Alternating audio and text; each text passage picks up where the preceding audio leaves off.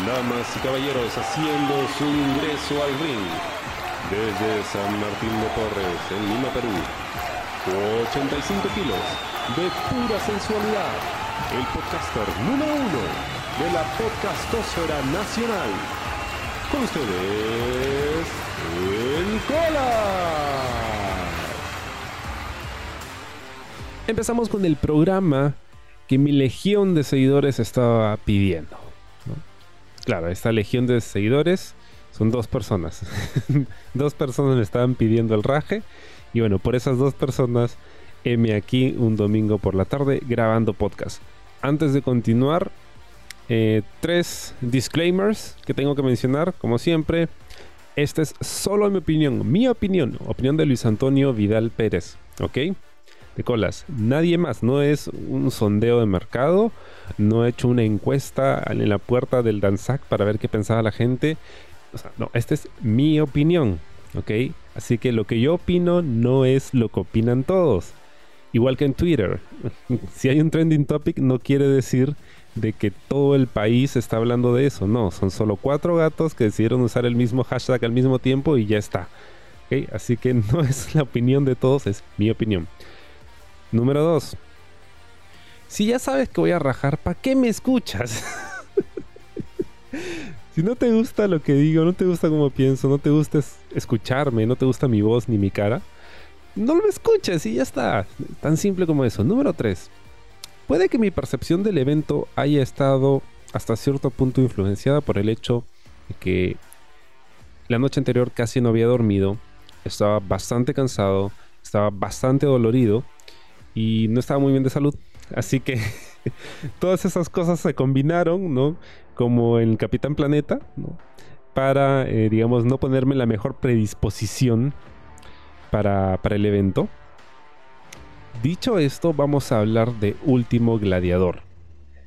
Y hay tantas cosas que decir, lamentablemente con la reseña del evento pasado me di cuenta que el servidor web donde cargo mis programas solo me permite cierta cantidad de megas por archivo, así que como ocurrió con esa reseña tuve que mocharme como 15 minutos, aquí también voy a tratar de condensarlo todo en menos de una hora. Este es un evento que generaba mucha intriga por muchos factores. Primero estabas trayendo luchadores de fuera, era un formato distinto, es un torneo. No se sabía si el torneo iba a ser con las llaves tradicionales o si por ahí iban a meter algún tipo de lucha distinto para que acabase más rápido. Eh, se había estado hablando de Imperio Lucha Libre, esta marca que estaba muerta y enterrada y de repente alguien decidió resucitar en las últimas dos semanas y parece que ya volvió a estar muerta y enterrada. Entonces había muchos factores en juego, pero aún así nunca sentí que se hubiese generado el hype que merecía un evento de este tipo.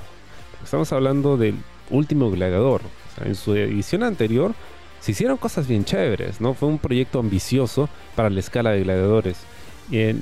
Lamentablemente siento que la falta de recursos, de tiempo, la premura, em, no sé qué obstáculos se habrán encontrado en el camino, pero sí debo decir que el hype era prácticamente inexistente. Al punto que las luchas del torneo se anunciaron un par de días antes nada más la promo de la que sería la lucha más importante del show se soltó la noche anterior, entonces todas estas cosas parecen mentira, ¿ya? Pero todas estas cosas de verdad pueden mellar el hype que genera un evento. Si quieren saber qué opino, este fue un buen evento. Fue un buen evento de lucha libre, ¿no? Muy distinto al evento anterior que fue más chongo, eh, que se hizo pues a la volada porque hubieron muchas bajas, hubieron muchas dificultades y se entiende que hubieran hecho una cartelera así, digamos, chonguera, ¿no? Sports Entertainment. Sin embargo, en este evento sí se concentraron en la lucha libre como tal, pero que no necesariamente ha sido su mejor evento del año. Y con todas las buenas luchas que pudimos tener, tampoco fue necesariamente su evento más entretenido. Claro, eso puede variar de persona a persona, ¿no? Porque en mi caso, como dije, tenía todas esas atenuantes mencionadas al principio. Además de que pues no había ningún hype porque este fue reemplazado por la incertidumbre de qué cosa va a pasar. No, no con la expectativa de, oh, qué sorpresas nos van a tener, sino de, oye, ¿qué va a pasar con el evento? ¿Se va a hacer? ¿No se va a hacer? ¿Cómo se va a hacer? ¿Quién va a meter mano? No se sabía. Entonces esa incertidumbre creo pudo más. Este ha sido también su evento hasta ahora más largo. Creo que terminó 8 y 40 de la noche. Y además de las 6 luchas del evento en sí, tuvimos un Dark Match que no sabía que iba a haber. creo que no se anunció. Estuve relativamente atento a las redes de gladiadores. No se anunció que iba a haber un Dark Match. Así que cuando yo llegué 5 y 50 a la puerta y escuché el ring ¿no? sonar con el impacto de los cuerpos contra él, dije, ah, chucha, había un Dark Match. no sabía, ¿no? Así que no voy a comentar esa lucha porque no la vi completa. Vi buena parte de ella, incluido el final, pero si no la vi completa, pues creo que mejor evitar comentarios. Vamos con el inicio del evento. Abrimos Último Gladiador 2 con la presencia de Raúl Chamorro, mi brother, que iba a ser el presentador del resto del evento, bien internado como debe de ser, como debe de ser, porque eres el presentador de un evento. Y además, como es el último gladiador de un magno evento, ¿no? Esto es importante. Amerita que por lo menos la vestimenta lo refleje de esa forma. En ese sentido, me gusta más lo que hace Raúl Chamorro como presentador que Oscar Soto, porque es un evento que requiere seriedad. Estamos hablando de algo, se podría decir hasta sagrado, ¿ya? Es importante. Es como un matrimonio. O sea, el chongo viene después. Pero la ceremonia en sí requiere que se respeten ciertos códigos. Abrimos el show presentando a todos los participantes del evento, del torneo. Son ocho participantes. Originalmente iba a estar eh, Roma, luchadora chilena, que entiendo es bastante reconocida pero canceló dos días antes, así que de forma poco ceremoniosa se la reemplazó con Seven. Digo poco ceremoniosa porque ni siquiera hubo un anuncio de que, oye, Seven va a ser el reemplazo de, de Roma. No, para nada. O sea, simplemente subieron ese Ah, mira, también tenemos esta otra lucha donde Mancilla está con Seven, ¿no? Y durante el evento, en casi en todas las ocasiones, tenía que voltear a preguntarle a alguien, oye, ¿y, este con quién iba a pelear? Porque todo había sido hecho tan a última hora que yo ni siquiera recordaba quién iba con quién en las llaves del torneo. Ni siquiera habían llaves del torneo. Así de, trágica fue la, situación. El build-up fue realmente pobre. Y es una pena. Eh, ah, cierto. Mencionar que me acompañaban a mi diestra, mi brother Andrew, a mi siniestra estaba mi brother Daniel de Por las Rutas de la Curiosidad, que resulta también son auspiciadores de gladiadores. Y no lo sabía. no lo sabía. Pero chévere. Otro detalle que también puede haber influenciado bastante mi percepción del evento es que yo no estuve sentado en mi ubicación habitual, que es al fondo, ¿no? Digamos, sobre una especie de estrado que permite eh, ver por encima del nivel del ring. No, estaba sentado en el ringside a un par de metros del ring nada más, entonces todo se siente como que más, digamos, más cercano y más fuerte, o sea, los impactos se notan más, los golpes, las caídas, el movimiento del ring, o sea, todo eso afecta, parece mentira, ¿ya? Lo que hace un, par de metros de diferencia. Pero bueno, la figura de ver al el trofeo de Último Gladiador y a todos los eh, luchadores participantes sobre el ring ¿no? perfectamente alineados. Es una visión muy chévere, o sea, es una forma muy bonita de vender, o sea, para la foto, para el video quedó genial. Pero destaco muchísimo lo que estaba haciendo. Desde ya, Franco Azurín, siendo el mejor heel que tiene la empresa, era el único que estaba con su pose relajada, ¿no? Así súper, súper como que Big Dick Energy. como que conmigo no es la nota, ¿no? Vean la imagen, es en todas las redes de Rod que desde ahí nomás yo dije, puta, lo máximo. Y ahora sí, vamos directo con las luchas. Abrimos con Kava contra Ricky Marvin. En una lucha que fue... No puedo decir que fue un squash, porque sí hubo una historia. Pero fueron a lo mucho dos minutos de lucha. Dos minutos, ¿ok? Y no termino de entender por qué. Ahora, se sabe o se esperaba de que por lo menos hubiera un squash, o sea, una lucha que terminase muy rápido, porque si no el evento se iba a prolongar demasiado. Pero no esperaba que fuera Kava y Marvin, ¿no? Sobre todo porque Kava ha sido tu ex campeón. Entonces, creo que merecía un poco más de tiempo. Eh, lo hicieron bien, esos dos minutos empezó bien, porque Kava de frente atacó a Marvin apenas empezó el combate, o sea, trató de sorprenderlo. Luego Marvin se recupera en un momento con un lariat, un lazo al cuello, y ahí cambia la cosa, cambia el momento, cierran rápido, ¿no? Con el eh, Marvin eh, ataca con su Santa María, que es su finisher, y ya, se acabó la lucha, tan rápido como eso. E inmediatamente recordé esta lucha que tuvo Ricky Marvin contra Kenta, que dura dos minutos exactamente, y se le estaba comentando a mi brother Daniel, porque el Mulet Club, el fenecido Mulet Club, hizo un video analizando esa lucha de dos minutos, ¿no? Y creo que tuvieron básicamente la misma estructura, ¿no? El contrincante ataca de improviso al retador, en este caso Kava atacando a Marvin. Marvin aprovecha un descuido de Kava, revierte la cosa, golpea con el finisher y se acabó. En probablemente dos minutos también que duró esa lucha. Em, no estuvo mal, pero creo que para la gente que, por ejemplo, no conocía a Ricky Marvin, eh, no fue quizá la mejor carta de presentación, porque no hizo mucho, no hizo mucho en la lucha. Fue todo muy rápido. Y ah, es que, de verdad quiero mantener esto corto, pero sí tengo que mencionar. Ricky Marvin es un luchador laureado. es, es un pata que tiene harta experiencia, ha desfilado por los mejores escenarios del mundo. Sin embargo, tenemos que ser muy sinceros, ¿no? Su star power no es demasiado porque él no es un ex WWE, no es eh, alguien que haya estado en televisión. Y como no ha estado en televisión, la gente que no sabe quién es, pues no puede evitar preguntarse, oye, ¿este pata quién es, no? ¿Qué ha hecho? O, o, por qué lo aplauden tanto? No sé quién es. Y lamentablemente, en este pobre build-up, Gladiadores no le contó a la gente.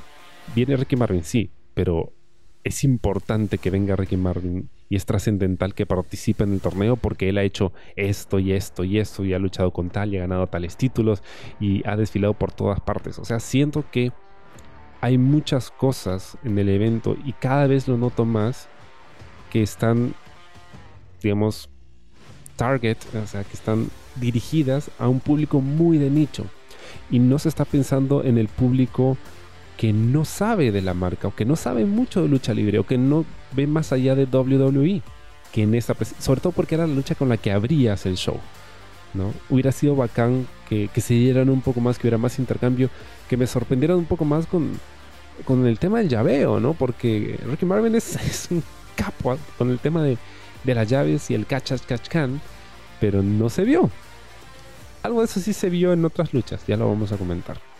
Pero bueno, con eso abrimos el show. La siguiente lucha es Seven contra eh, Mancilla. Ahora, Seven es alguien que de verdad se ha ganado su espacio en el torneo. Ya sé que lo han puesto por un tema de, emergencia de última hora. Pero es un pata que ha estado en todos los eventos. O sea, es el MVP de verdad. Es el, es el low-key MVP porque donde sea que lo has necesitado, Seven ha estado. Lamentablemente, venía de, perder esto, varias luchas. tuvo una, victoria contra Reptil, sí, pero fue una victoria que, fue como un chanfle porque eh, Reptil se lesionó en esa lucha, entonces tuvieron que acabarla muy rápido, no fue del todo convincente. Y luego de pronto lo pones en una comedy match con cero. Esto, entonces ha sido muy disparejo. El, el, build-up de Seven no estaba ahí. Fue sorprendente que ganara, porque de verdad no pensé que fuese a ganar. Ya luego cuando vi las llaves, cómo se iban a armar, ya tenía sentido. Pero nuevamente, como no hay llaves, entonces no sé qué diablos está pasando, no sé quién va a ir con quién, no sé nada, Y esa incertidumbre sí distrae bastante. Pero bueno, em, fue una lucha hard hitting, ¿no? Ambos se dieron con todo, estuvo chévere, relativamente corta. Y fue una sorpresa, una verdadera sorpresa ver que Seven ganase. Eh, no he tomado demasiadas notas porque estaba más concentrado en ver la lucha, ¿no? Como dije, este es un evento más de lucha que de entretenimiento. Así que Seven eh, remata con su ese impacto contra el esquinero y luego un Hammerlock DDT para la cuenta de tres que ¡oh! claro hizo su trampita porque le volteó la máscara mancilla, ¿no? Y ya ganó. Pero es un heal, pues tiene sentido. Igual esto muy poco build up para, para una victoria Seven que creo que se lo merecía eh, y tiene sentido conforme se van armando las otras rondas del torneo. Porque la idea creo era evitar que Mancilla y Farid se encuentren en una semifinal. Pero igual, o sea. o sea, eh, como shock funcionó. ¿Tiene sentido? Sí. Pero el, el, cómo llegamos a eso, ahí es donde, donde pues la cosa está un poco flojita. Sigue la lucha entre TBK, no, TBK, perdón, entre Franco Azurín y Reptil.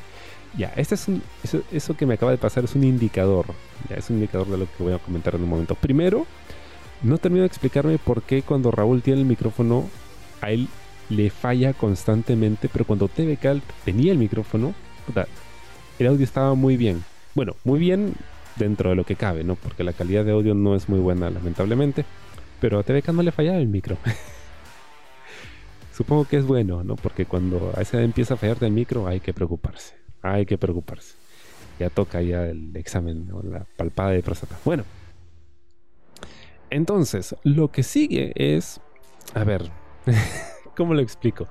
Una promo de TVK bastante extraña. Porque se tomó un buen rato para hablar acerca de un bate. Estaba hablando de cómo Axel le había prohibido traer su bate al show. Y hablaba tanto del bate que lo primero que se me cruzó por la mente es que es tu dildo. y afortunadamente alguien muy inteligente del público le gritó, es tu consolador. y dije, sí, bravo, denle, un mulita a ese buen hombre. Exactamente, porque parecía que de eso estaba hablando. Y no sé si lo han pensado así. Pero esta ha sido la lucha más sexualmente cargada que he visto en todos los shows de gladiadores. Empezando por el tema del bate y esta referencia falocéntrica de, de TVK, hablando del bate como si le hubieran quitado sombría. Y luego ya la lucha entre... es, que, es que esto es increíble ya, pero cuando Reptil hace su ingreso, yo volteo y le digo a mi pata André, oye, ¿sabes qué? Me acabo de dar cuenta que la música de Reptil es bien de stripper, ¿no? Y segundos, segundos después, Franco Azurín dice, oye, hace una referencia con, está entrando con esa música de stripper. y yo, what the fuck? What the fuck is happening? es como que parece que, que se hubiera formado una especie de mente colectiva y, todos estamos teniendo las mismas ideas. Eh, y sí, es una música muy de stripper, la verdad.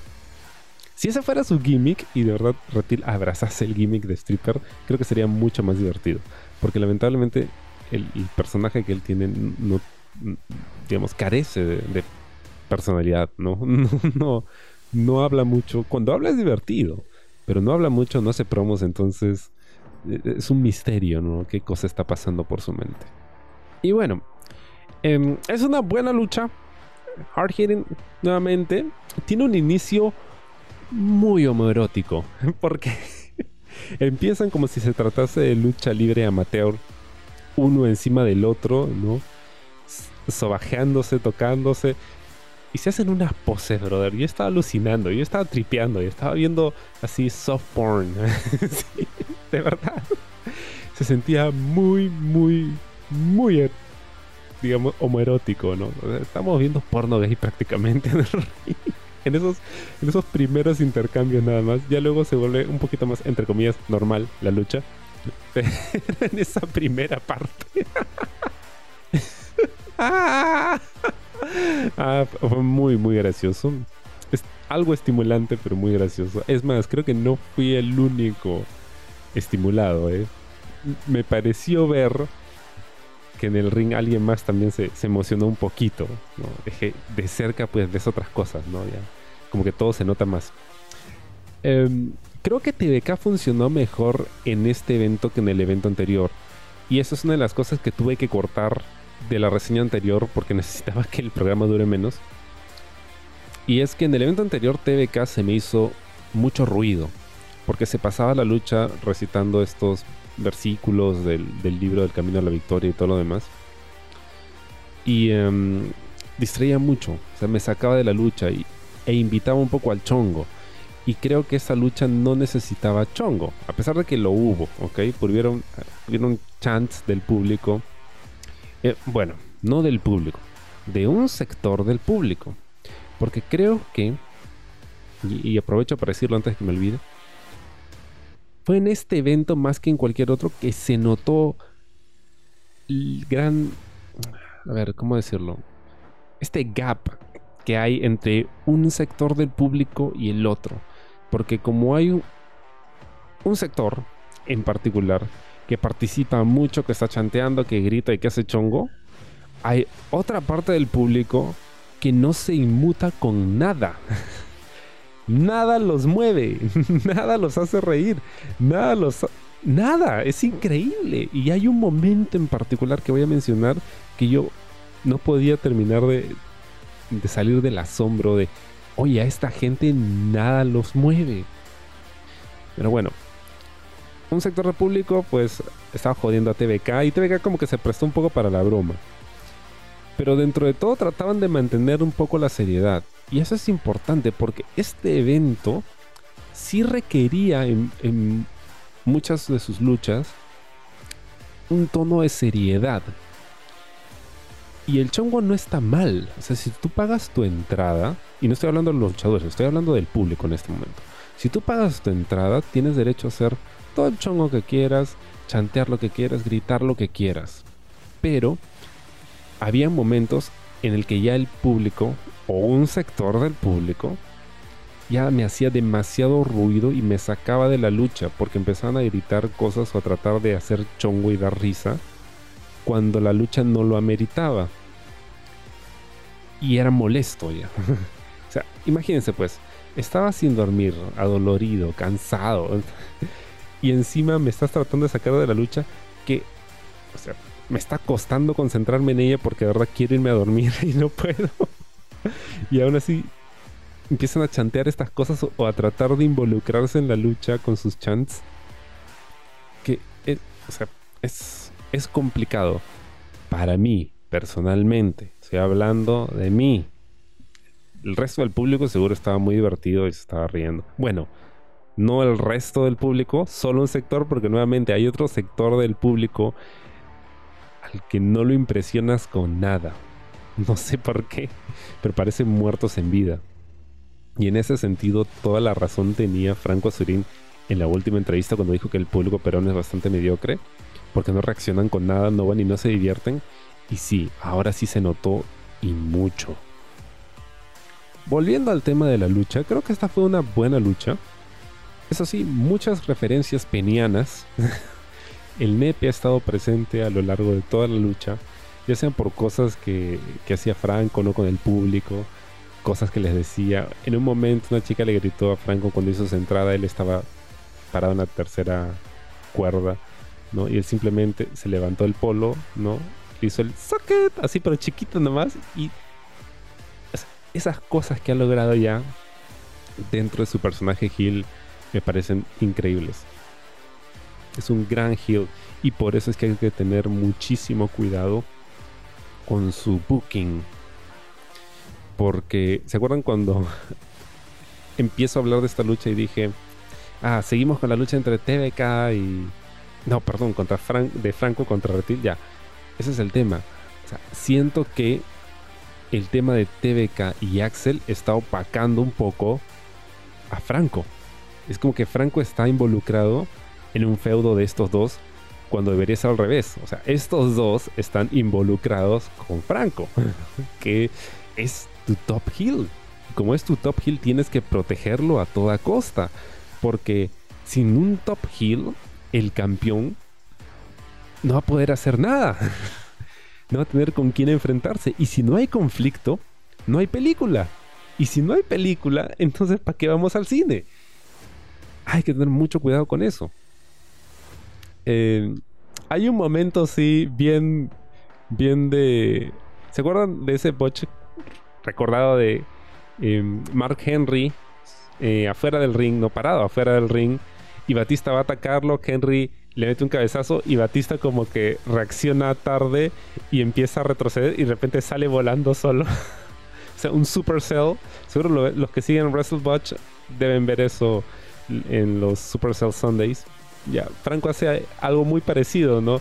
Reptil le mete un puñete y Franco como que recibe el puñete, no reacciona en ese momento y luego ¡ah! azota la, lona súper fuerte. Eh, y, ya no había necesidad de hacerlo. Porque ya pasó, ya pasó mucho tiempo. O sea, como que la reacción vino con delay. Fuera de eso fue una lucha eh, bastante, bastante divertida hasta el final de la lucha, porque en esta ocasión las intervenciones de TVK estuvieron bastante bien. O sea, ya no distraía, sino intervenía cuando tenía que intervenir para ayudar a Franco. O sea, esa parte, muy bien. Pero el finisher es donde se me desarma un poco la cosa. Porque Ratil aplica un pile driver que desde cerca a mí dije, chucha, le golpeó el cuello. Y me preocupé por Franco. Pero no, siguió, siguió esto interactuando y parece, ah, ok, parece que está todo bien. Pero ya para cerrar la lucha, luego de la intervención de TVK, Reptil está en 4 en el ring. está en 4 en el ring. Y Franco salta sobre él y le cae como una plancha sobre la espalda Reptil. Y con eso se hace la cuenta del 1, 2, 3. Franco gana. Pero fue bastante anticlimático en el sentido que, uno, em, esa movida no es un finisher. O sea, se notó que apenas y tocó a Reptil. O sea, no era la movida para acabar la lucha, para nada. Se vio mal. Y segundo, que inmediatamente después Franco se está agarrando el cuello y entra el médico y de repente llega Bosset con una camilla y, oh chucha, ¿qué pasó? O sea, esto no parece ser parte de la lucha. Y de verdad, yo me asusté y dije, chucha, ¿se, lastimó? ¿Habrá sido por el pipe driver? No sé. ¿Qué pasó? O sea, al parecer, en esa movida final que lució tan monce, ¿no? Parece que tuvo una pequeña lesión que no pasó a mayores, afortunadamente. Pero para que vean, pues lo peligrosa que es la lucha libre, ¿no? A veces en las cosas más simples, las cosas que parecen completamente inofensivas, ahí pueden estar las lesiones. No intenten esto en casa. Pero bueno, Franco pasa a la siguiente ronda. ¿Y en qué parte vamos del evento? No sé, ya perdí la hilación. Em, ah, sí, ahora le toca a Farid eh, contra... ¿Contra quién luchó? Contra Pardo. Sí, contra Pardo. Y bueno, Pardo ya había estado en Gladiadores anteriormente. Y recuerdo mucho ese momento en el que Pardo termina su lucha en esa ocasión. Creo que fue una triple amenaza o cuatro esquinas. No, estoy, muy seguro. Pero terminó su lucha y todo el público aplaudiéndolo, gritándole gracias Pardo. Y Pardo hizo una reverencia, estaba muy emocionado en ese momento. Se le vieron los ojos llorosos. De verdad se vio muy, muy emocionado, ¿no? Y si no me equivoco, eh, cuando terminó ese evento yo estaba saliendo. Recuerdo haberme cruzado con Pardo. O sea, es lo, más probable es que ni siquiera se acuerde de que esto pasó. Pero bueno, me acerqué. Oye, le dije, oye, qué chévere. Esto, gracias por la lucha. Regresa cuando quieras, ¿no? Y sí, o sea, a mí me gusta mucho el trabajo de Pardo. Es, un pata muy, muy capo. Y en esa lucha con Farid, pues obviamente dio la talla, ¿no? ambos ¿no? dieron la talla. Fue una lucha corta, estuvo bastante bien, muy buenos intercambios. Em, no tengo notas al respecto porque fue una lucha, o sea, short and sweet. Creo que hizo lo que tenía que hacer. Y le gana Farid. Em, pero creo que Pardo hizo una gran demostración. O sea, el pata, he hasn't missed a bit. Estaba bastante, bastante bien. Y algo que sí noté y me pareció un detalle bien chévere es que en Farid entró usando uno de sus viejos Gears que tenía las letras de Disney con su nombre en el trasero, ¿no? Farid. y que para cada una de sus luchas cambió. O sea, cuando tú veas el video, cuando veas las fotos, se va a ver con un traje distinto en cada una, ¿no? Chévere. o sea, la pensó. Eso está bastante bien. Porque además es como una especie de recorrido de su carrera hasta verlo en la final, ya con el gear, con las letras en japonés, ¿no? Ya del, del pata que ya creció. Estuvo chévere, o sea, hasta en esos detalles hay storytelling. Me pareció un detalle muy bonito. Y con esas cuatro luchas vamos al primer break. Afortunadamente este primer break no tardó tanto como los anteriores. Creo que fueron más conscientes de que, brother, este va a ser un show bastante largo y necesitamos avanzar rapidito si no nos quedamos aquí toda la noche. Regresamos entonces con... Ay, ¿Qué sigue? ah, eh, bueno, las semifinales del torneo. En este caso, Franco Azurín se enfrenta a Ricky Marvin. Y aquí tenemos el, ángulo, ¿no? Con Axel. A ver, en la lucha, nuevamente, bien, Franco y Ricky Marvin. Fue una buena lucha. Ahora, algo que sí, sí notaba bastante es que, y, y lo conversaba con mi pata Daniel, o sea, yo trataba de más o menos ponerlo un poco al día de, la carrera de Ricky Marvin para que o sea, sepa quién es este pata y por qué es importante. Y no, no, me distraje demasiado tomando notas porque en realidad quería concentrarme en, la lucha, ¿no? Además que por este cambio de ubicación dentro de la arena, como estaba más cerca, podía ver con mayor detalle ciertas movidas, ¿no? O los ritmos, las pausas, el lenguaje corporal, las expresiones sea, podía haber más. O sea, la experiencia era un poco más rica. Pero sí le explicaban, o sea, este pata, mira, ha estado por aquí, por allá, gana esos títulos, ¿no? Ha competido con tal y con tal. Eh, le conté de la primera vez que lo vi. Yo vi a Ricky Marvin pelear contra Kenta en Reyes de la Lucha Libre 3 de LWA hace como, no me acuerdo, ¿8 años? No sé. Y recuerdo también que en esa lucha Kenta noquea a Ricky Marvin, ¿no? sí, sí, sí. Em, pero sí, le decía, claro, este pata ha hecho todo eso, pero ya está como que en la última etapa de su carrera, ¿no? Porque ya tiene sus años, no está necesariamente en la mejor condición física y se notaba en algunos momentos de la lucha hasta que de pronto tenía esos chispazos donde tú veías, ah, ahí está Ricky Marvin. Hay muchos momentos donde, ok, nuevamente no es tan rápido, tan ágil como los más jóvenes, pero de repente salía con estas llaves, ¿no? Improviso con estos Dragon Screw, ¿no? sobre la pierna de Franco. Y dice, ¡ah! Ahí está. Nuevamente, ¿no? Más sabe el diablo por viejo que por diablo. Entonces, es de esos luchadores claro, no vas a esperar que él sea tan rápido, tan ágil como los otros, pero que te la gozas cuando saca esas cositas que no habías visto. ¿no? estas llaves o estas, estas mañas suyas, donde dice, ah, puta, el pata es capo, el pata sabe, ¿no? Y es chévere porque tú como fan de la lucha, tú esperas que la gente que no conoce tanto pueda ver que, oye, este pata que está aquí arriba en el ring no es cualquiera, ¿no? O sea, de verdad es capo, de verdad es bueno. ¿no? Y es más, o sea, él dicta seminarios y todo. Y en esos momentos es donde que, ah, ahí está, eso, viste, viste, viste, viste, ya ves qué bueno, ya ves qué bueno. Así estaba yo. Y sí fue una buena lucha. Y aquí que hizo algo inteligente, ¿no? Agarró un pañuelo, lo tiró al ring y mientras el árbitro se distraía recogiendo el pañuelo, pero no, no lo había visto, ahí es donde hace su trampa, ¿no?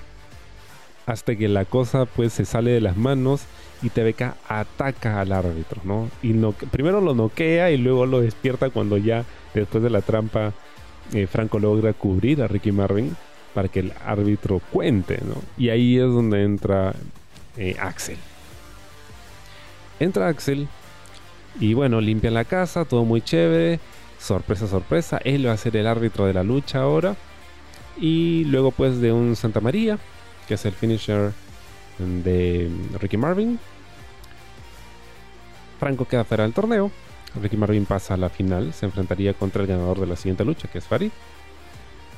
Y tenemos un momento, así un breve revival de la nueva orden hispana, que fue este este em, stable que se formó en Imperio, en el fenecido Imperio en lucha libre. Porque sí, ya está muerto, ya, acéptenlo. Acepten que está muerto. Las vidas de Imperio ya, maldita sea, supérenlo. Eh, hay un pata en el público, ¿no? Ricky Marvin se lo señala a Axel. Y el pata está con el polo de, de No, que es la nueva orden hispana. Y Axel se lo quita y calatea al pata para poder subir con el polo al ring y posar para la foto con Ricky Marvin. Afortunadamente, eso fue todo lo de Imperio que vimos. Algo que sí debo mencionar es que cuando Chamorrín estaba presentando a Reptil, lo presentó como el campeón televisivo, creo, de Imperio. Y Franco decía, ¿no? Eh, mira, o sea, algo así como em, su único logro es haber sido campeón de una empresa que ya no existe. y como que ¡zas! Justo, justo del orgullo. Y me pareció brillante, me pareció muy divertido. O sea, creo que Franco en esta lucha ha estado en su punto como heel, ¿no? Y TV que ha estado con un poco más contenido en su rol como manager, lo cual está bien. Como dije, o sea, esta rivalidad entre TVK y, y perdón, Axel, o sea, es secundaria a lo que se está haciendo con Franco, no al revés. Entonces hay que todavía ajustar algunas cosas, pero el trabajo de Franco a lo largo del torneo estuvo muy bien. Afortunadamente no fue una lesión eh, grave, hasta donde sé lo que pasó con el, con el cuello. En la siguiente lucha tenemos a Farid contra Seven. Y en este caso ya tiene sentido, ¿no? Que haya ganado Seven porque, claro, Farid contra Mancilla creo que es una lucha que merece un poco más de build-up, un poco más de historia, ¿no? Porque es el maestro contra el alumno. Hubiera sido un desperdicio verla aquí. Y afortunadamente también creo que la, gente en Gladiadores es muy consciente de qué es lo que puede significar Franco contra Farid, ¿no? Y por eso evitaron que se toquen en el torneo. Y eso está genial, ¿no? Porque de verdad creo que, o sea, esta puede ser la lucha, ¿no? O sea, puede ser el clásico moderno de, de gladiadores, ¿no? Tener estos dos enfrentándose y tienen que hacerlo en el escenario más grande posible, ¿no? Habiéndose cocinado bien la rivalidad entre ellos. Porque nuevamente, tú puedes tener a Farid como campeón y estoy seguro que Farid será el campeón perfecto. El problema es que para que tu campeón sea relevante necesitas un antagonista. Necesitas que ese antagonista sea realmente bueno también. Porque si no, no hay conflicto, entonces, ¿para qué vamos a ver al campeón? Si siempre va a ganar, si siempre va a reinar, no hay nadie que le haga el pare. Realmente, The Rock and Triple H en 2000 Triple H dominó como campeón buena parte de ese año, precisamente porque es más interesante ver a La Roca, que era el face, persiguiendo el título y superando obstáculos que el verlo a él como campeón. Entonces tú necesitas que Franco esté en una buena posición para que sea el contrapeso de Farid y que puedan pues ser esa rivalidad que va a sostener a tu empresa en todo el 2023. Y bueno, siendo así, nuevamente tenemos una buena lucha entre Seven y Farid. Había una sola cosita de la que tomé nota, que quizá era mi única crítica en esta lucha, y es que en su encuentro anterior Farid había usado este cutter que es básicamente Lethal Injection de Jay Lethal, donde Farid se rebota en las cuerdas parado de manos y luego regresa con el impulso para aplicar un cutter esto ya se lo había hecho él a Pardo. Y nuevamente repite el spot con Seven. Y dije, ay, pero si ya lo hizo, o sea, Seven debió darse cuenta que Farid siempre hace eso, ¿no? Y anticiparse. Bueno, no lo vi en esta lucha, pero sí lo vi en la siguiente. Y dije, ah, ya. Claro, tiene más sentido, ¿no? La cosa es que Farid gana y pasa a la final. Farid contra Ricky Marvin, que tiene sentido, ¿no? Porque Ricky Marvin, digamos, es como que el, el nombre más respetado dentro de ese torneo. Y vale más cuando alguien de su talla y de su, de su peso en el mundo de la lucha pone over a, Farid, ¿no? Lo que sigue. Bueno, no, creo que seguía el otro break. No me acuerdo. ya no me acuerdo. Es que fue un evento bastante largo. Em, lo que sigue es la lucha titular entre Bad Boy Jr. y John Stampuk. Creo que no lo había. No, no recuerdo si lo mencioné en, en, mi reseña del evento anterior. Donde dije que, como iba a haber un torneo, quizás sería mejor concentrarse en el torneo y pasar esta lucha al evento de diciembre, ¿no? Para poder darle más build-up, ¿no? Para que no se canibalice, ¿no? No se canibalicen las historias entre sí. Y esto no solo lo pensé yo. De hecho, mi, mi brother Daniel, cuando estábamos comentando el show ya después del evento, me dice, me gustó la lucha, pero hubiera preferido que no fuera parte del torneo o del evento del torneo, sino que se centraran solo en el torneo y no tener la lucha por el título aquí porque como que se pierde, ¿no? Lost in the shuffle. Hay tantas luchas en relación al torneo que la lucha por el campeonato se pierde un poco. Y ni siquiera fue el main event. Fue la penúltima lucha. Entonces sí siento que con lo duro que se dieron en esta lucha sí se perdió un poco eh, entre el resto de las historias, ¿no? relacionadas directamente con el torneo. Bueno, ¿qué puedo decir de esta lucha? Sobre papel, esta lucha iba a ser buena, ¿no? Porque tenemos a dos buenos, grandes luchadores peruanos, ¿no? No, pero Ion es colombiano. Shut up, ya tiene cinco años acá. ya dice P, o sea, es uno más. One of us, one of us, one of us. Y la historia estaba bien, o sea, había cierto build-up. Lo que le hizo daño a la lucha fue, número uno, que como dije, o sea, la habían metido dentro de una cartelera que estaba abocada a otra cosa, que era el torneo. Entonces se sintió un poco fuera de lugar. Lo segundo es que el, el build-up antes del evento fue tan pobre y se hizo tan a la carrera que no me generó el hype que necesitaba para una lucha de este calibre. Como dije, la promo de esta lucha salió un día antes, Y o sea, la vi y chévere, es muy chévere. Lo que hace Kawashita con, con, sus promos es muy chévere, es un gran trabajo. O sea que está digno de verse en televisión. Pero el problema es que sale tan tarde que, que, ya no me, o sea, no me mueve nada, porque nuevamente yo estaba con la incertidumbre de qué cosa va a pasar. O sea, eh, Imperio va a meter la mano, eh, al final el, el, torneo va a cerrar con un four-way, que hubiera, yo me moría, o sea, eso sí debo decirlo. Si hubieran dicho, la final del torneo Último Gladiador va a ser una lucha de cuatro esquinas, entre los clasificados de las llaves iniciales del torneo, ahí sí yo lo meaba todo. Me bajaba el lompa y lo meaba todo. No, no, no. Una lucha de cuatro esquinas. No, no, no. Simplemente no. Afortunadamente se dieron el trabajo de verdad hacer el torneo con el formato tradicional y estoy muy agradecido por eso. Pero era esa incertidumbre la que me distrajo de todo lo que no fuera parte del torneo. En este caso, la lucha titular. Y sí, pues, o sea... Debo decir que empezó un poco fría.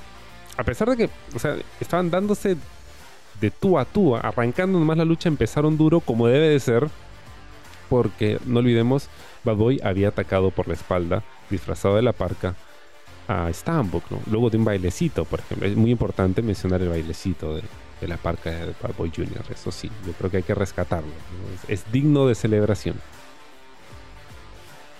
Y empezó bien, pero aquí es donde se notó realmente. Bueno, aquí en la lucha del cierre del evento, que es la final del torneo, aquí es donde ya se nota que hay dos tipos de público. tus fans a morir, o sea, los que están ahí chanteando y chongueando durante todo el evento. Y los que no importa si les pones a Stone Cold en el ring, no van a reaccionar con nada. nada. esa parte del público estaba absolutamente muerta, estaba en coma. y no terminaba de explicarme por qué. Porque, ok, yo lo entiendo, estoy cansado y enfermo, pero ustedes se supone que están bien, ¿no? O sea, por eso han venido al show. Y nada los movía, nada los movía, era increíble. Fuera de ello, esta fue una muy buena lucha. Fue una muy buena lucha que empieza un poco lenta y ya luego va agarrando cuerpo hasta que llegamos al, al highlight emocional ¿no? de, de Stambuk, sacando fuerzas de flaqueza luego que Bad Boy de rodillas, ¿no? porque Stambuk logra someterlo, Bad Boy de rodillas, una imagen muy poderosa, le dice, tu mamá. Yo dije, oh no, van a empezar con los Yo Mama jokes. Yo Mama so big, Your Mama so fat, Your Mama so ugly, pero no, no, se refería a que tu mamá nunca te va a ver campeón y empiezan a darse con todo, ¿no? Y ahí es cuando Stambuk lo remata con un cuentas claras, que no salió tan bien, creo que, no sé si porque estaban cansados o lo que sea. Em, pero fue un momento muy bonito. Muy, poderoso. Pero incluso con eso, una parte del público estaba en coma. no termino de entenderlo. para mí es, inexplicable. Pero bueno. Cuando gana Stambuk, con todo lo cansado y adolorido que estaba, puta, salté de mi asiento. Salté, mi pata Daniel también, y nos abrazamos y, weón, ganó Stambuk, no puede ser. Porque de verdad fue una sorpresa, ¿no? Claro, tú podías podías hacer ganar Stambuk, ¿no? Para que luego pierda el título con, con Farid. Y tendría sentido, ¿por qué? Porque Stambuk fue el último gladiador en el torneo pasado. Y ahora le pasa la posta a Farid, ¿no? O sea, no solo Farid es el nuevo último gladiador, sino que Stambuk va a terminar perdiendo el título con él. Entonces es una bonita transición, ¿no? Hay, hay algo muy simbólico ahí. Ahora, yo sí creí que, Bad Boy Jr. iba a llegar campeón hasta el aniversario de enero. Parece que no. Porque se supone aún tienen un rematch. O sea, Bad Boy tiene derecho a retar por su revancha. Me imagino que para el evento de diciembre. Y ese sería nuestro main event. Bad Boy contra Stambuk.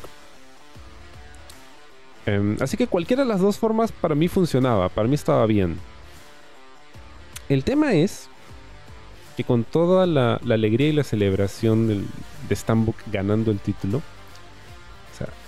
aquí muere su personaje del Professional Dreamer.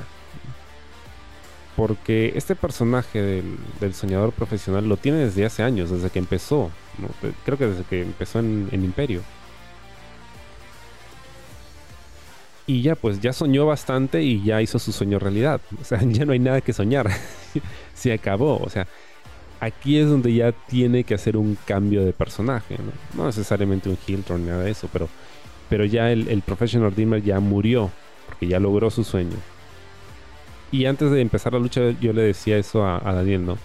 Sí, o sea, gane o pierda, aquí muere su personaje. Porque si gana, ok, ya lograste el sueño, ya no eres un soñador. Y si pierde, o sea, ya soñaste demasiado, ya tuviste tu oportunidad titular y ya no tiene sentido que sigas soñando porque ya la perdiste, ¿no? Entonces no es para ti. Wake up.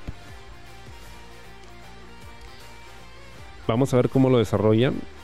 Igual, fue un momento que de verdad me sorprendió. Me sorprendió gratamente porque no lo esperaba. O sea, podía pasar. Claro que sí pero no lo esperaba. y eso es chévere, ¿no? Porque fue lo único como que de verdad me emocionó mucho en el show.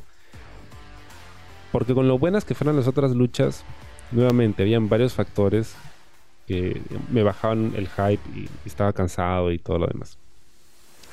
Pero esta imagen que tuve cuando Stambuk gana el título no se me va a borrar. Les pinto la figura. Yo estaba sentado en el ringside, justo al medio, justo frente al ring. Detrás de mí estaban como que las graderías y esa zona estaba llena. Y entonces cuando Stambuk gana el título, el árbitro cuenta 1, 2, 3. Gana, le entrega el cinturón, él baja y delante estaba este segmento de fans a morir de gladiadores que abraza Stambuk, están gritando, felicitándolo, felices con él, él los abraza, todo muy chévere. Pero mientras yo estaba ahí parado viendo esa escena, volteo a ver qué estaba haciendo la gente que estaba detrás de mí en, la sección de, de las graderías, Y la mitad de esa sección estaba en absoluto silencio. No hacían nada. No aplaudían, no nada. nada de nada. Entonces era un contraste brutal. Porque a menos de un metro tenía esta gente que estaba gritando, abrazando al parce felices. Y del otro lado, a un par de metros más allá, la gente estaba inerte. Había un pata que estaba con su celular, o sea, con él no era. Yo dije, aquí hay un problema. Y este es un problema serio. Serio. Porque ya lo había dicho Franco Serena en la entrevista, ¿no? El público de Perú es bastante mediocre, pero creo que ¿cuál es el público de gladiadores? O sea, ¿qué cosa quiere ver el público? Cuando hay luchas chongueras de comedia, parece que ahí sí reaccionan. Pero cuando les das luchas más serias, o sea, lo que es pro wrestling de verdad, como que no les mueve tanto.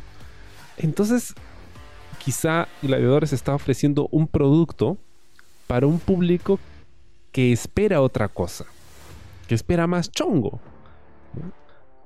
Y y eso también es en desmedro del propio producto, ¿no? Porque hay gente que espera chongo, entonces hace sus chants chongueros cuando no corresponde y eso hace que te saque de la lucha, ¿no? A mí que sí me gusta más pro wrestling, como que me saca de la lucha que quiera meterle chongo a todo. Y dije, oye, esta vaina está para estudiarla. Aquí hay algo que hay que corregir, ¿no? o el producto se adapta al público o el público se adapta al producto, pero algo hay que hacer. Porque si no, esta vaina va a seguir así y de verdad afecta, afecta el producto en general, afecta la experiencia, que solo un sector reaccione a todo y el resto no haga nada. Igual fue un momento muy bonito. Sí a decir que Stambuk eh, me dejó a mí y a Daniel esto ni siquiera nos dejó en visto. no estábamos en su radar, a pesar de que estamos ahí a un metro de él. Y yo volteo y le digo a Daniel, no, mira, el parce no nos saluda. Debe ser porque somos podcasters. y Daniel complementando, y nerds. Entonces seguro lo palteamos. Le damos palta al parce. Da, da, palta admitir que es nuestro amigo. Que es nuestro amigo y que además tiene un podcast sobre Chespirito con nosotros, donde es el Colocho Pechocho. Así que si quieren escuchar más de John Stambuk, busquen en Spotify Los Supergenios y ahí van a encontrar nuestro podcast dedicado al maestro H. Espíritu, donde podrán escuchar más de su querido Joan Stambuk. que todo el mundo lo sepa. no, la verdad es que fue un momento muy emotivo. Fue un momento bastante emotivo. Y, de verdad se lo merece así su reinado dure solo uno o dos meses, no importa. Creo que es un buen cierre para ese personaje, para el Professional Dimmer, para ya finalmente cerrar ese capítulo y que ya pueda hacer otras cosas con su personaje y con su carrera. Y fue un feel good moment, sí, estuvo, estuvo bacán. Pero, como dije, o sea, con lo buena que fue la lucha, con lo duro que se dieron, con este bonito momento de él rodeado de la gente, de sus fans, de la gente que lo quiere, de la gente con la que entrena, sosteniendo su título y todo bien chévere. Dos cosas, ¿no? El hype era poco o nada debido a, la mala promoción, porque es, eso, fue mala promoción, muy pobre, tanto del evento como de la lucha. Y segundo, a este público que parece que que está en coma. Es un público vegetativo que generalmente es la mitad del público de gladiadores que no se mueve con nada, Y afecta, afecta la forma en la que se ve todo, El producto en general. Vamos con la final del evento. Eh, Farid se enfrenta a Ricky Marvin por el título, por el título, perdón, por el trofeo del último gladiador. Perdón, estoy cansado, estoy con la renta inflamada, la verdad. Pero, eh, nuevamente, buena lucha, buena lucha, con un final muy anticlimático, debo decirlo. Um, again, Ricky Marvin, nuevamente, más sabe el diablo por viejo que por diablo. Cuando Farid intenta hacerle el cutter que yo había criticado en la lucha anterior, que dije, pero si ya lo hizo en la lucha anterior, ¿por qué no lo ve venir? En esta ocasión, Ricky Marvin sí lo vio venir. Lo vio venir y lo convirtió sí, con mucha facilidad y soltura en una quebradora. Y vamos con la historia.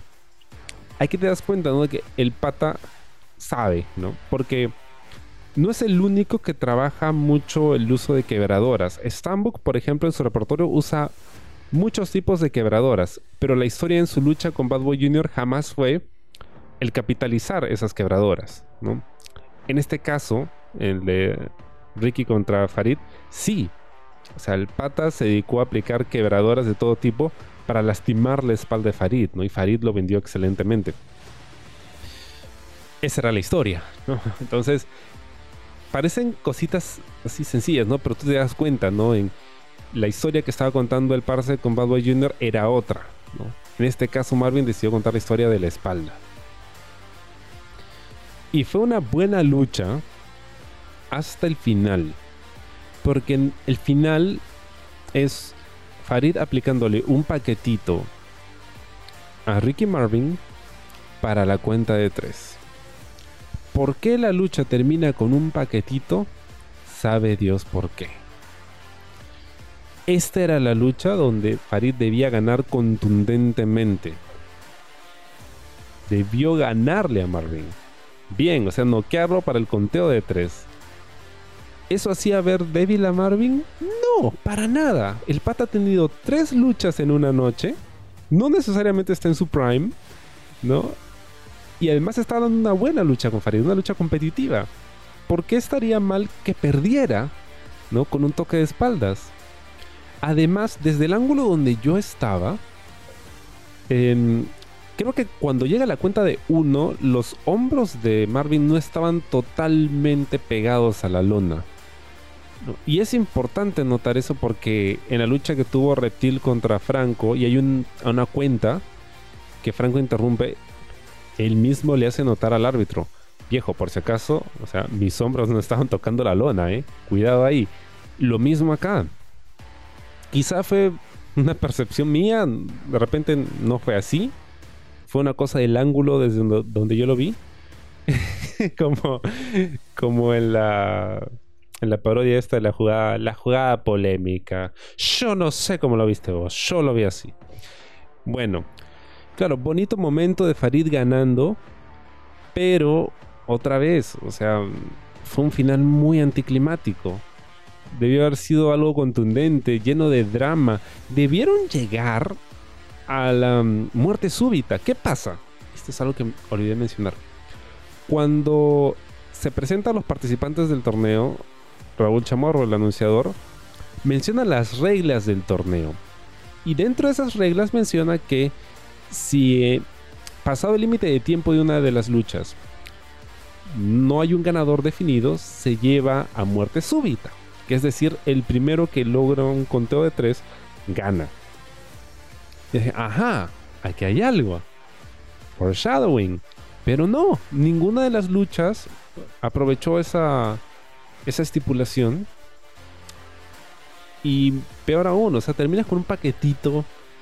De repente si ganabas cualquiera de las otras luchas dentro de los diferentes niveles del torneo con un paquetito, bacán, se entiende, porque la cosa es ganar rápido para poder llegar a la final. Pero en la final es donde tienes que darlo todo, tienes que matarte, o sea, tiene que haber el drama, el sufrimiento de que, ah, de verdad le está costando llegar y logró superar este obstáculo enorme que se llamaba Ricky Marvin, o sea, dándolo todo. y no se hizo. Y sí fue, creo, una forma bastante anticlimática de acabar. Em, no, no, no me gustó. o sea, buena lucha. Nuevamente, show entero ha estado lleno de buenas luchas, ¿no? Pero unas decisiones como la del final em, terminaron por mellar un poco el hype o la emoción. Ya para ese entonces estaba yo bastante cansado. Em, y otra vez, o sea, hay un segmento en particular del público que sí se levantó, empezó a tocar la lona y todo, uh, emocionado, celebrando a Farid. Pero ¿qué hay del resto del público? O sea, porque el resto del público no se está moviendo. Quizá el show les resultó bastante largo y es por eso que apenas Raúl anuncia que ya se acabó el show. Brother, la gente se paró y todos corriendo directo hacia la salida. No sé si tenían que ir a otro evento, qué cosa había o si de verdad el show les había resultado bastante largo, pero sí, a mucha gente le urgía irse. Y hay una desconexión, eh, lógicamente.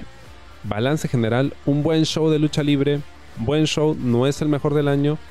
Algunos resultados fueron realmente sorpresivos, para bien, tenían sentido. Creo que saben qué tienen entre manos con el tema de Farid y Franco. Eso está genial. Em, Así que mis críticas no son tanto al show en sí o al booking, sino al público. Ahora sí siento que el público em, de verdad está dañando un poco al, al producto. Tanto al público que no se mueve con nada, como el público que trata de meterle chongo a todo cuando no corresponde claro, es público y tienen derecho a hacer lo que quieran porque han pagado su entrada. Pero sí me hacía bastante ruido en muchas ocasiones el, hecho de que el público trate de meterse en la lucha, ¿no? O sea, trate de participar de esa forma, ¿no? habían chants de cosas que, creo que nadie más entendía, que solo alguien que, que está metido en, gladiadores podría entender que, sí hacían ruido. Y bueno, en fin, con todo lo cansado y dolorido que estaba, fue un buen show.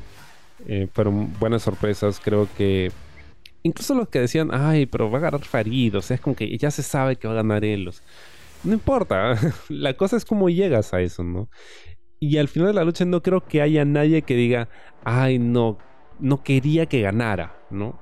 Porque ya se sabe que iba a ganar. Shut up, bitch estuvo bien ganado. O sea, el pata, ahora que lo tengo más de cerca, y, y no sé, de repente hay alguien que piense que, ay, Colas, es que es tu favorito y por eso lo, lo alabas tanto. Y por... Brother, si escucharon la entrevista que hice con Franco Azurín, él mismo lo dice. Farid está a años luz de todos nosotros. Y ciertamente es así. Farid está a otro nivel. O sea, este pata es, el, es como que el ace que hemos estado esperando en la lucha libre todo este tiempo. Viéndolo más de cerca te das cuenta del trabajo de artesano que hay en su lenguaje corporal. Lo único que le hace falta son las promos. Cuando tenga el tema de las promos, ya está. Ahí tienes a tu estrella. Ahora, si bien este pata tú lo ves y está a otro nivel, Franco no está lejos. Y de hecho, y repito, Franco necesita tanto a Farid como Farid necesita de Franco. Y esto, si no me equivoco, lo dijo Stan Hansen en su discurso del Hall of Fame. O sea, tú necesitas a un oponente. Cualquier luchador que quiera ser una estrella necesita de un oponente. Así que uno es tu dinamita y el otro es la flama que la va a hacer explotar. Y antes que me olvide, terminando el evento, estaba comentando con mi brother eh, Daniel de Por las Rutas y hablábamos de cuáles fueron las luchas más interesantes, que era lo más chévere.